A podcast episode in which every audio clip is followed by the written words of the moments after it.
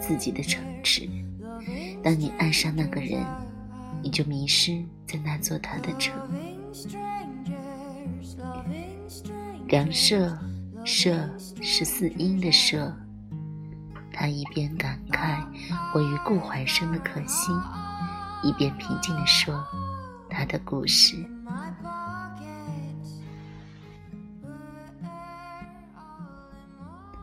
梁舍小的时候总是喜欢跟着哥哥。哥哥有许多的朋友，都对梁舍很好。哥哥来的时候会将小小的梁舍扔给那些朋友。梁舍最喜欢里面的一个男生，他长得很好看，名叫易成。一成大了梁舍两岁，总是骑着单车载着梁舍乱跑。坐在一成的单车后面，抱着他的腰，小梁舍心满意足，以为拥有了全世界。小的时候，他们还没有男女的概念，玩累了就睡在一起。梁舍说了，他被一成妈妈叫醒时一点儿都不害羞。一成极疼梁舍，他外婆都忍不住打趣，要一成娶了这小媳妇儿。梁舍无知，却也乐得开心。傻姑娘，梁舍一直都没什么心眼儿，总是怀着最大的善意去看待这个世界。后来上了学，梁舍还是一成的小跟班，似乎所有人都习惯了一成身旁有梁舍的存在。梁舍读初一的时候，一成读初三。梁舍最喜欢的日子就是值日，因为扫楼梯的时候就可以见到一成。一晨看到他，总是忍不住逗逗他。两舍时常大声一声讨厌，但还是喜欢不小心路过一成的班级。遇到一些对一成有益的学姐，他总是毫不掩饰的用恶狠狠的目光盯着他们。后来那些学姐都说不能再看一成了。会被他的小妹妹盯死。梁舍只是觉得，若是别人盯着他的一成哥哥看，他会很不开心，却忘记了，一成本就不是他的。后来，一成上了高中，虽然和梁舍隔开了一段距离，但两人还是时常联系。梁舍还是喜欢与他侃天说地，一成也对此乐此不疲。后来，梁舍也上了高中，只不过和一成不在同一所。高一那年的寒假，梁舍和一成都回家过年。哥哥们要举办聚会，梁舍十分开心。这样就又能和一成一起了。可聚会上，梁舍发现一成带回了一个女孩，那女孩有着梁舍所不具有的风情。梁舍总是不经意地瞟过她，面露不悦，也没有和一成多说话。他最终还是失落着回了家。他坐在房间的窗前发呆，看着灯火通明的街道，直觉叹息。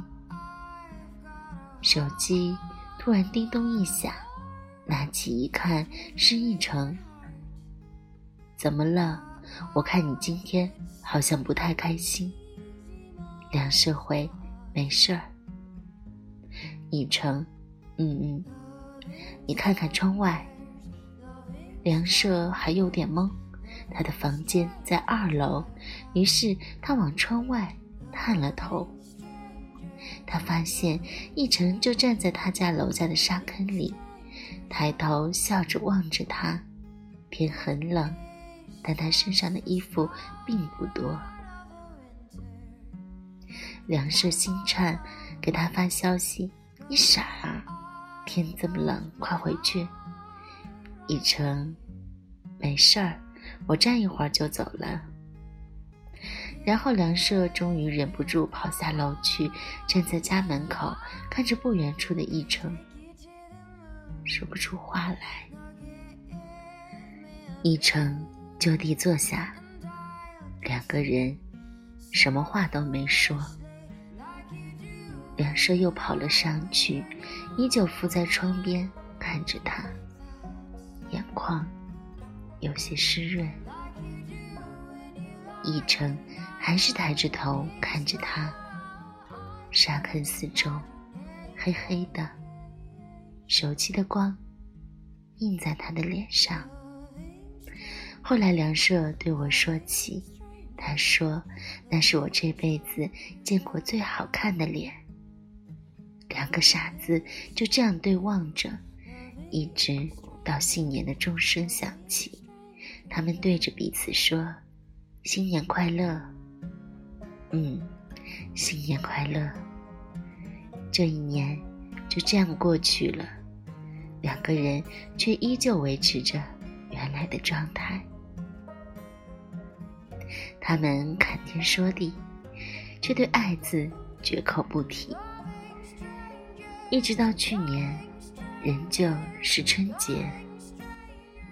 上了大学的梁舍带着一个闺蜜回家，她和闺蜜一起走着，经过一成家门口，遇到一成站在门口，看见她过来，很高兴地跟她打招呼。梁舍和闺蜜一起进了一成的家，一起吃着火锅，其乐融融。后来。梁舍看天挺晚了，要回家，闺蜜却说她要再玩一会儿。闺蜜外婆家也在附近，梁舍也没有多想，就跟她说小心点，就回家了。回家后近十二点，她发消息问闺蜜回家了没，闺蜜说还没。结果。那天，闺蜜在一成家过了夜。梁舍也没有多想，仍旧继续和他们说笑。只是，他没发现，从那一天起，这两个人看着对方的眼里，多了不一样的东西。似乎相安无事，时间又走过了一年。梁舍怎么也没有想到这两个人会在一起。一周前，他听说易成订婚了，年底结婚。对方竟是她的闺蜜。闺蜜自去年就退学了，现在她怀着易成的孩子，要做易成的新娘。她守了十二年的易成啊，怎么？就成了别人的，难怪这一年里，一成与他的话越来越少。难怪他总觉得心神不宁。那就这样吧。那个让他知道什么叫爱的少年要结婚了，他只能祝福，不是吗？还好啊，他们不知道梁舍爱着一成。可如果一成知道，会不会就不是今天这样的结果？可结局已然如此，他还是要可笑的庆幸。是啊，还好他不知道，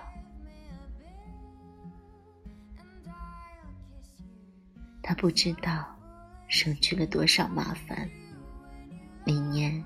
梁舍在义成家门口遇到他，他会抱着他的孩子，笑着对他说：“这是我孩子。”然后让孩子叫他姑姑。然后梁舍只能故作开心的看着这幸福的一家人，而后狼狈的逃走。这大概就是不远的他们的未来。最爱的少年。留在时光深处的那座城池里，只是这座城池如何舍得？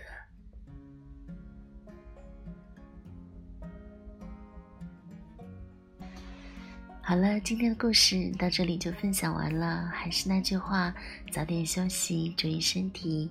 如果你们喜欢小五的话，可以订阅我的播客 FM 幺四四五六零八五元一。谢谢，再见。